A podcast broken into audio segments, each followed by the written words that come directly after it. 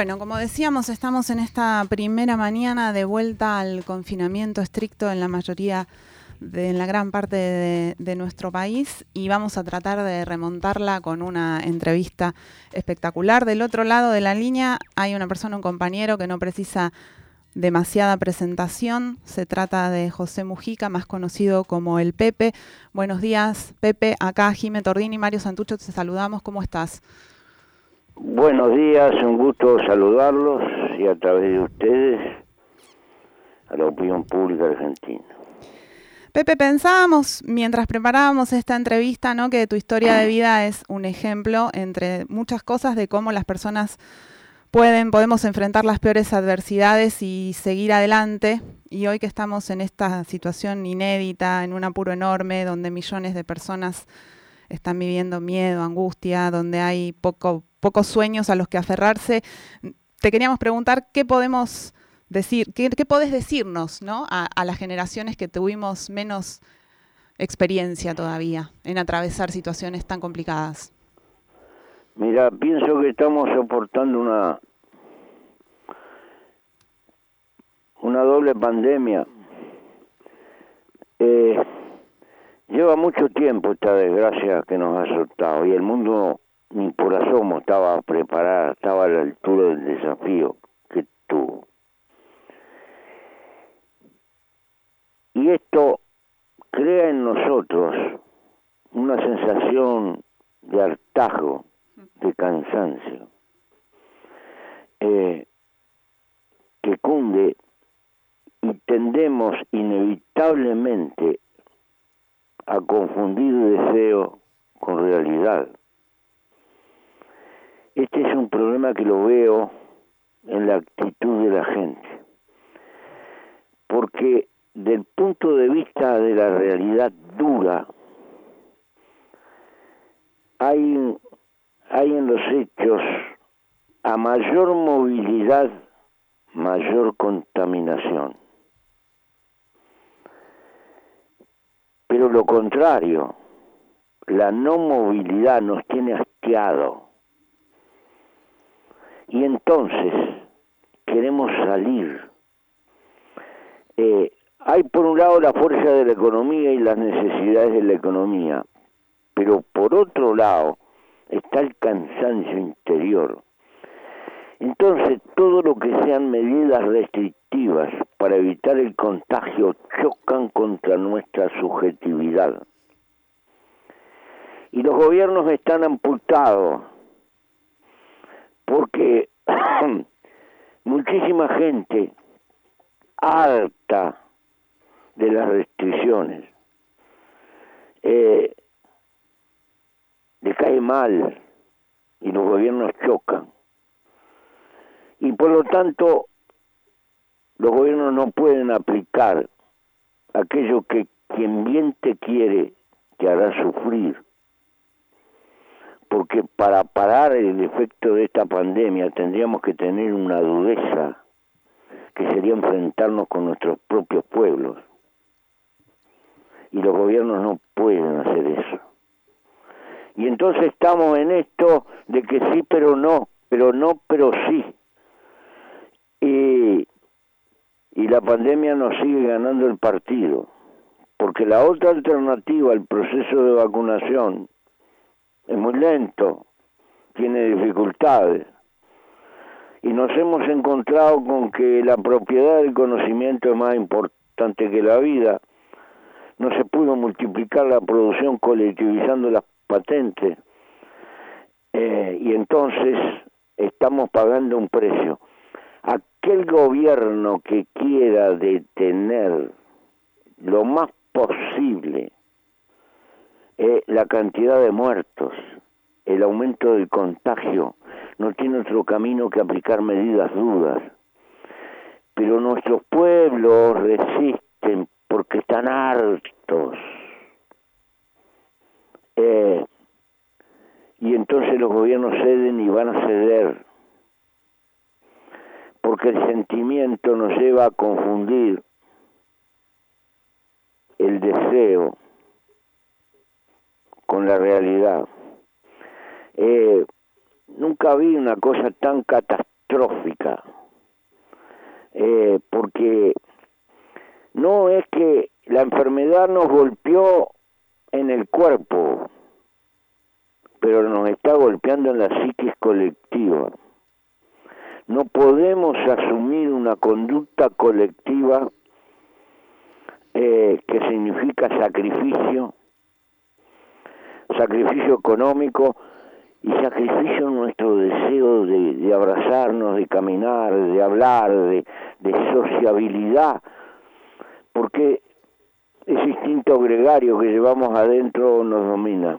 Y, y estamos en esta media agua que nos está costando crecientemente muertos y más muertos y más muertos. Y entonces tenemos como que disimular, no ver el precio de la tragedia que estamos pagando. Las medidas restrictivas no son populares y no lo pueden ser porque golpean el sentimiento de la gente.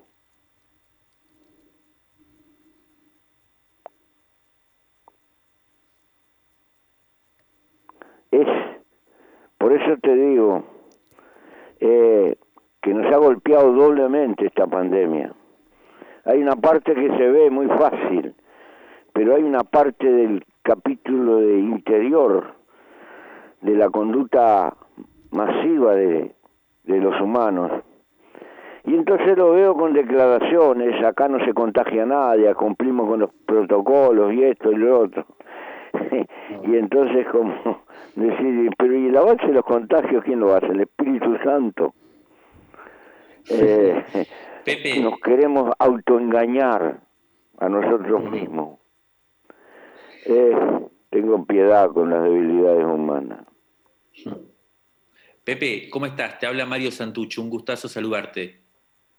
Sí, un gusto, eh, hermano. y te quería felicitar feliz cumpleaños, porque sé que el jueves cumpliste 86, así que ante todo te quería desear un feliz cumpleaños y, preguntarte por otros, por ese otro precio que también estamos pagando. Hablabas de manera muy interesante sobre, sobre las cuestiones subjetivas y, y, sobre las cuestiones del espíritu y las dificultades que estamos atravesando, pero te quería también preguntar, en todo caso, por los dolores de materiales, ¿no? Y, y de la panza, eh, esta semana hubo en Argentina, eh, sé que estuviste involucrado en un debate, va, que, conociste el tema, por el tema del precio de la carne, ¿no?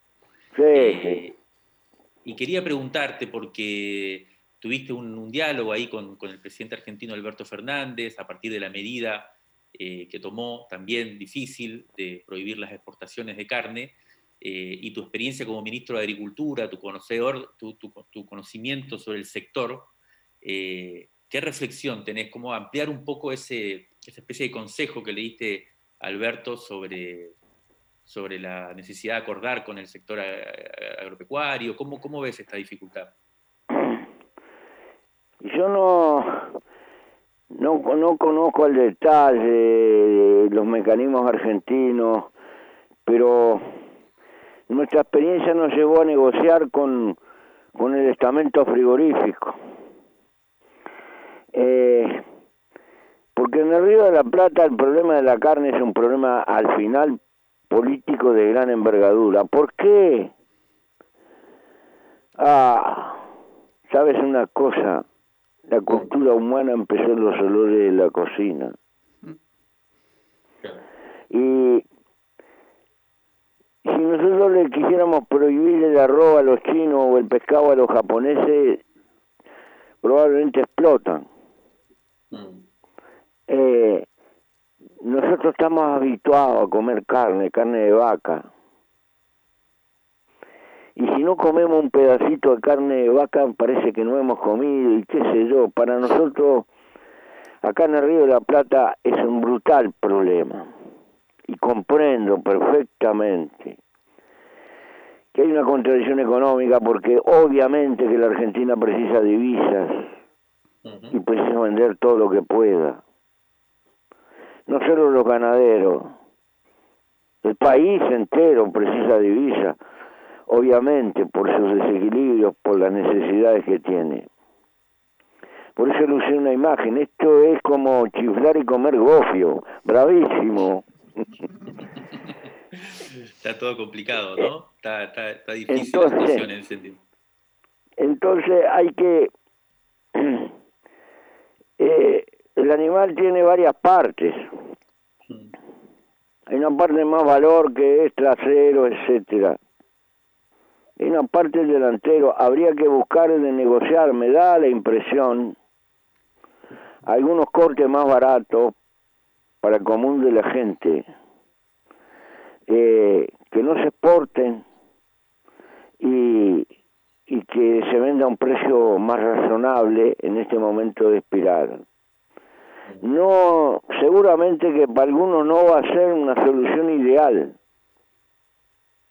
pero, pero puede contemplar en parte los intereses por todas partes también del Estado Nacional, algún tipo de negociación. Pero hay que poner todas las partes arriba de la mesa y hablar con franqueza. La gente necesita un poco de carne, y eso es intransferible. En la historia de mi país, la historia es elocuente. Acá en nuestro país gobernó 90 años consecutivos el Partido Colorado. En la década del 50 ganó las elecciones nacionales y ganó todas las departamentales, pintó de Colorado el país entero. Pero le vino una crisis de divisa que fue la misma que tuvo la Argentina y que se llevó a Perón, porque el mundo había cambiado y cambiaron los términos de intercambio y lo que vendíamos cada vez era más barato y lo que comprábamos cada vez era más caro. Y por la angustia de divisa, nuestro gobierno se puso a racionalizar la carne y se armó un lío, hermano, se armó un lío. Contrabandeábamos carne en Montevideo, entre Montevideo y el interior, una cosa increíble. Bueno, consecuencia, el pueblo le pasó factura y el gobierno perdió. perdió el gobierno nacional y todas las intendencias, le quedó apenas la intendencia de Artigas. Y el gran elemento fue haberse puesto a racionar la carne por eso te digo, este, hay cosas sagradas. Eh, en mi país no se puede tocar mucho ni la carne ni la hierba.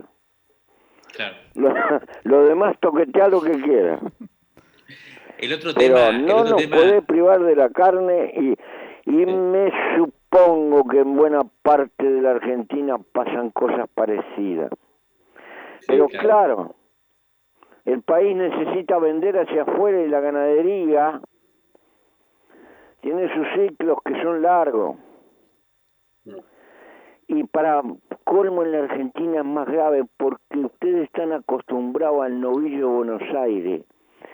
Eh, la historia les dio un lujo, porque matar un ternero de 24 o 25 meses y no meterle 100, 150 kilos arriba, del punto de vista técnico es un disparate, porque lo más caro que hay en la carne, en, en la ganadería es el ternero.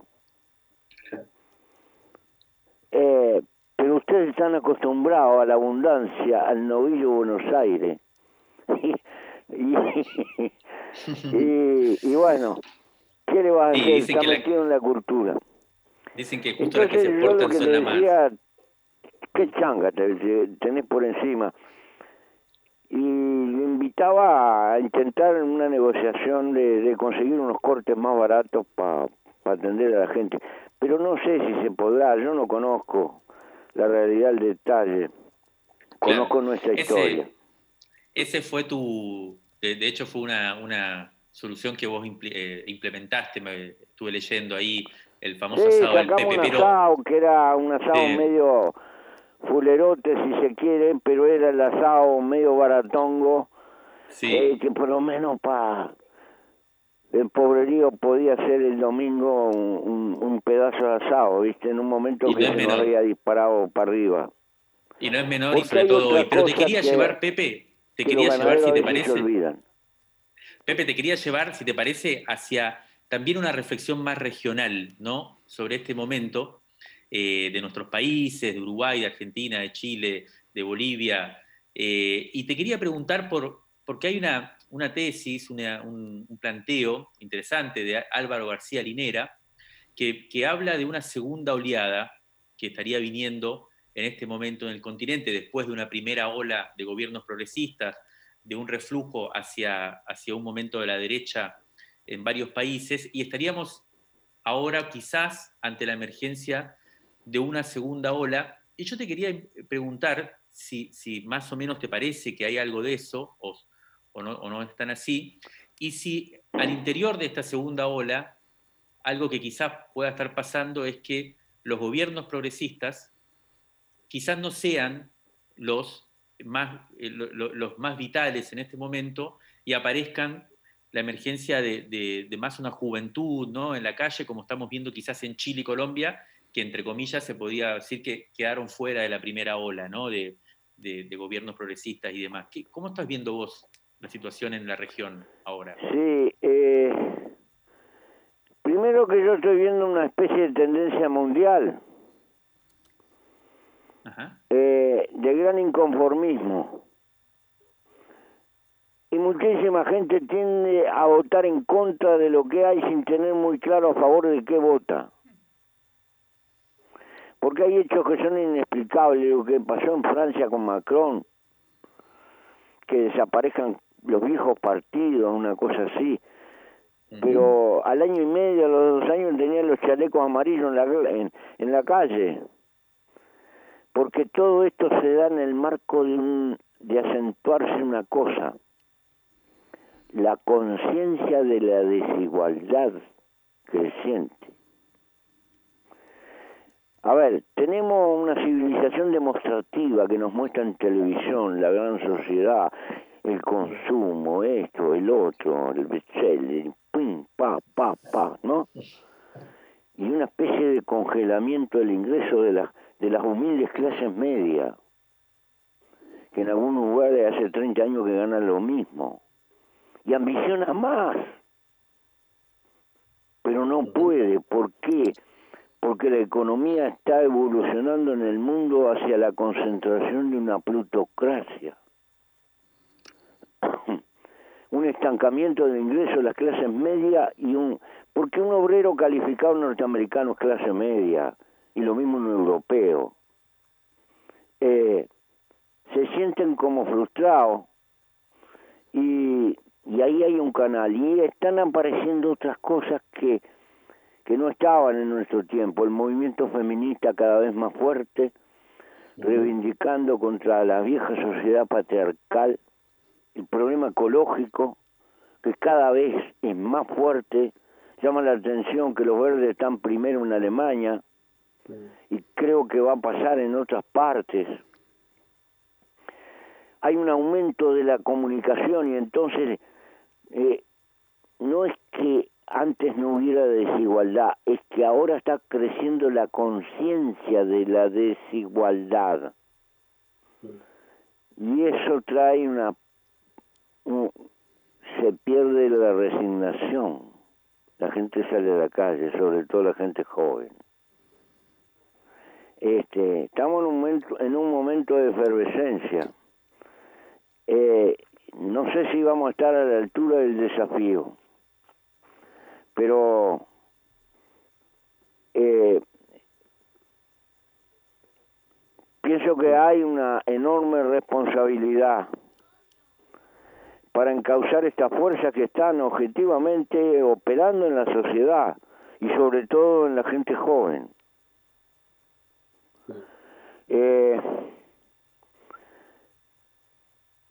Pepe, creo que en el fondo es un desafío civilizatorio, porque esta pandemia demostró que necesitamos decisiones de carácter mundial, lo cual significa que los estados deberían de prepararse para ceder soberanía en algunos aspectos. Y eso es un cambio que no sé si estaremos a la altura, porque hay medidas como lo ecológico que necesitan medidas mundiales, no las arregla ningún país. ¿Estaremos a esa altura? ¿Tendremos tiempo? ¿O pagaremos el precio de un holocausto ecológico? Esa es la interrogante angustiosa. Pepe, en relación con esto que decías eh, de los movimientos... Porque se puede ser conservador o progresista lo que quiera, pero tenemos un riesgo de otra naturaleza, que no es ni de izquierda ni de derecha, es de la vida. Te, te, te quería agregar otro, otro costado a esto, ¿no? Que es que así como están estos movimientos, eh, esta movilización que vos, que vos señalás y que planteas como desafío hacia un mundo mejor, digamos, también se habla bastante de la fuerza, de la recomposición que están teniendo las derechas en el mundo. Eh, y, sus versiones latinoamericanas como Bolsonaro o bueno, la que tienen ustedes ahora en, Uruguay. ¿Cómo, ¿Cómo, ves vos ese proceso, el proceso de, organización también de, los, de, de, las posiciones reaccionarias, de los fascismos? Claro, porque todas estas contradicciones tienden a polarizar a la sociedad. Y, y la polarización es una puerta abierta para el fanatismo eh, y, y se hipoteca la racionalidad. Es peligrosísimo. Es peligrosísimo, naturalmente, porque se tiende a razonar en blanco y negro. Y lo único que te puedo asegurar que en la vida, lo único que hay, que no existe ni lo absolutamente blanco ni lo absolutamente negro existen tonalidades. Entonces, eh, el fanatismo enseguece, estupidiza. Y ese es el mayor de los peligros que tenemos, el razonamiento en blanco y negro, eh, por un lado y por el otro. Y necesitamos el triunfo de la inteligencia. La pandemia nos ha demostrado que a veces no triunfa la inteligencia. La pandemia nos ha demostrado que el mundo vaciló, que el derecho de propiedad más intelectual es más importante que la vida. Y eso es una formidable estupidez. Mm. Pero los humanos cometemos esos errores. Eh, por eso te digo, es una época desafiante. Tenemos que gruñirnos de responsabilidad y de mirar lejos. Pepe, la última, y te dejamos, eh, que me parece que estaba yendo al campo. Es el tiempo, necesitamos mucha gente sabia y paciente. Pepe, te hago la última y te dejamos, que me parece que le estabas por ir al campo. Eh, vos decís la vida y decís la inteligencia como las dos fuerzas que tenemos y me parece muy interesante. Pero te quería preguntar, ¿quién se opone a la vida y a la inteligencia hoy? ¿Quién sería el enemigo hoy, desde tu punto de vista? Es que una cosa es lo que decimos y otra cosa es la conducta como obramos. Eh, los intereses del mercado, los intereses de la ganancia, nos suelen torcer las decisiones en contra de lo que pensamos. Porque en definitiva, el haber agredido la propiedad intelectual hubiera significado colectivizar las patentes y que se pudieran producir vacunas por muchos lados y no tuvimos el coraje como humanidad de hacer eso. La cuestión ecológica, hace más de 30 años que nos pronosticaron lo que iba a pasar, pero ello significa enfrentarse con brutales intereses económicos que no nos animamos a enfrentarlo. Nos llamamos a las cosas por su nombre. Nos distraemos que no queremos ver la realidad. Es lo mismo que nos pasa, hermano, con, con el contagio las medidas que necesitamos son de una dureza que la gente no las resiste. Y, nos, y tendríamos, ¿te acordás un viejo dicho que había que quien te quiere te hará llorar? Sí. te hará sufrir. Este, este, pero no soportamos, no soportamos el costo político que tiene, porque la gente no lo entiende y entonces estamos como un péndulo. Por un lado apretamos, por otro aflojamos y no es, al final no es ni chicha ni limonada y estamos pagando una cantidad en muertos que es dramático. Porque los humanos tenemos esas cosas. No estamos trabajando con tornillos, estamos trabajando con humanos. Y los humanos no somos solo razón, somos un conjunto de emociones que son determinantes. Hablamos de la libertad. Si por libertad se entiende seguir nuestros deseos, macanudo, la libertad existe. Pero si por libertad entendemos que podemos construir conscientemente nuestros deseos, la libertad no existe. Eh, bueno. Muy interesante. Muy interesante, Pepe. Bueno, nos dejás con una, con una pregunta de fondo. Eh, nosotros tenemos que ya ir cerrando el programa, así que te agradecemos un montón este, esta conversación. Te mandamos un enorme abrazo desde acá, desde Argentina, y, esperamos que, bueno, sigas tan vital y, presente como, como se te ve. un abrazo enorme, Pepe. Un abrazo. Bueno, un abrazo. Trato de ayudar a pensar. Exactamente, y lo lográs muy bien. Suerte, Pepe, que estés bien. Crisis en el aire. Un manifiesto sonoro y transmedial. Hay una guerra, siempre, de exterminio. Célula a célula. En los cuerpos y en las pantallas mentales de la Tierra.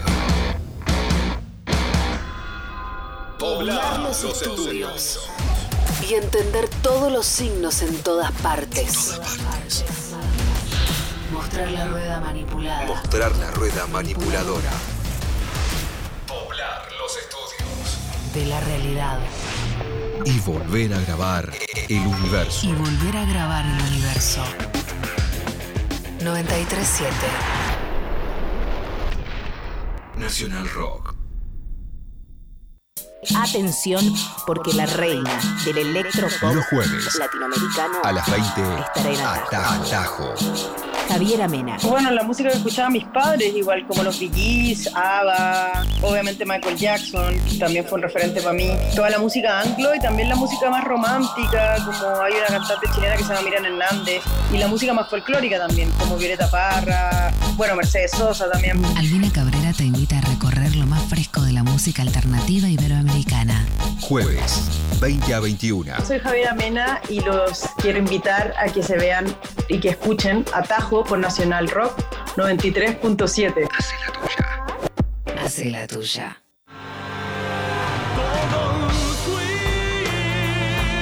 Todos fuimos. Todos somos.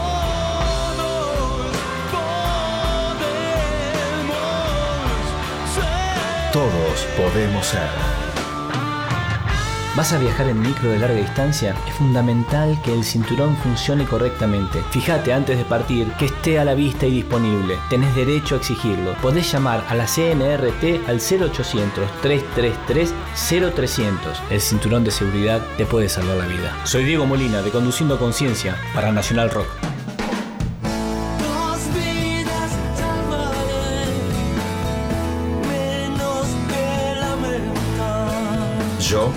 Me comprometo con la vida. Aleaciones ferrosas. Espejo de metal. Huestes sedientas de poder. Espejo de metal. Domingos de 18 a 20 con Hernán Espejo. Espejo de metal. Por 937 Nacional Rock. Hace la tuya. 937. Mandanos tu WhatsApp 11 39 39 88 88. Noticias más importantes de la semana. Crisis en el aire.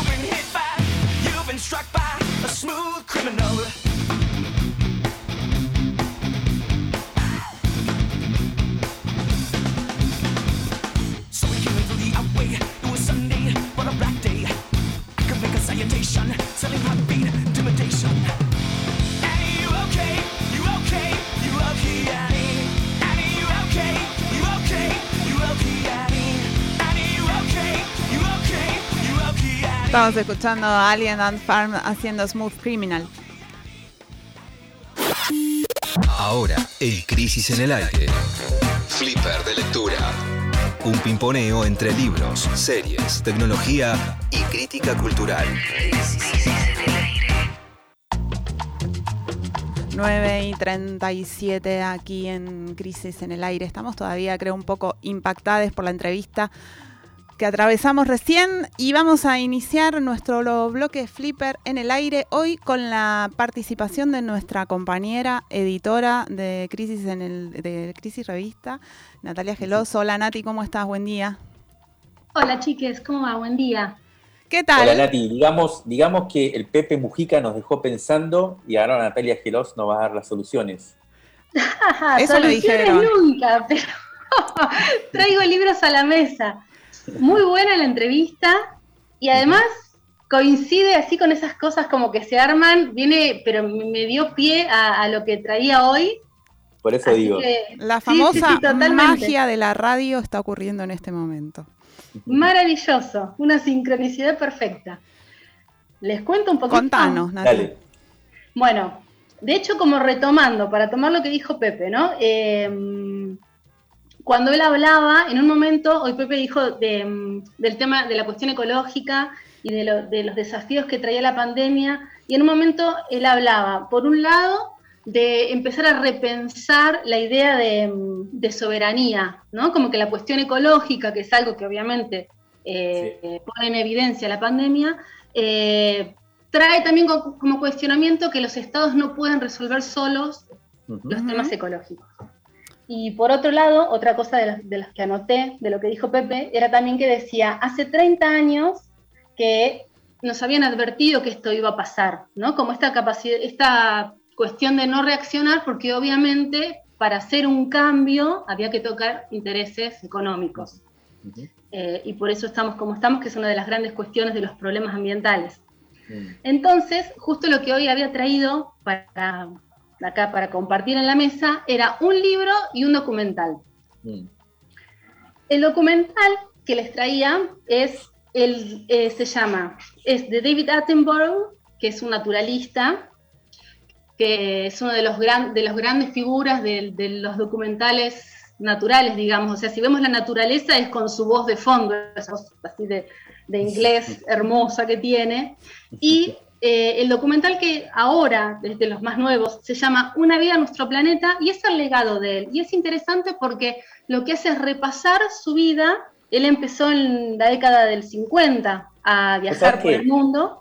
Vos sabés que lo vi y debe tener más o menos la misma edad que el Pepe, ¿no? creo que tenía 85 cuando hace el documental.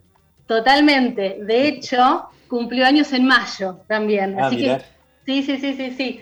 Pepe, ¿cuántos cumplió ahora? 86. Claro, bueno, sí, es más o menos. Él es un, poquito más grande, pero también me fijé justo y cumplí en mayo. Mm. Eh, pero es interesante también porque lo que va marcando este documental es cómo él, de salir a explorar el mundo, ve entonces en todo este recorrido cómo se fue degradando, ¿no? Y las propuestas que él hace, o él sí tira soluciones como para que no sea todo catastrófico, es, eh, o sea, como es lo básico, ¿no? Es, invertir en educación, en cambiar modelos de producción, de consumo.